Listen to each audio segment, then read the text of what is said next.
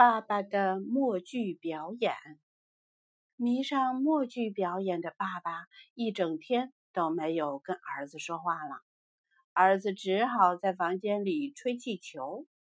儿子吹了一个又一个，可是爸爸依然不跟儿子说话。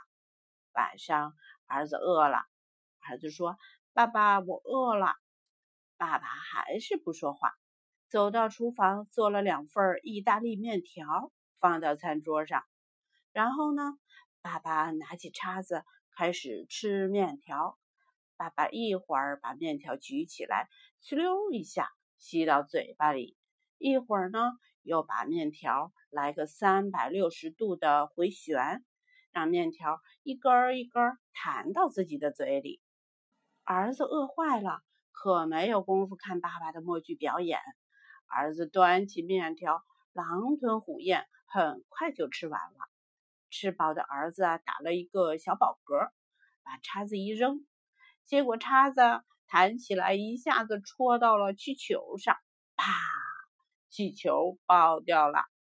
爸爸正在吃面条啊，听到突如其来的爆炸声，吓了一跳，手一抖，刚举起来的面条还有叉子、番茄肉酱汤汁儿。一下子呼啦，全呼到了爸爸的脸上。臭小子，我的表演全被你给搞砸了！爸爸一把抓住儿子，抬手就要揍儿子的屁股。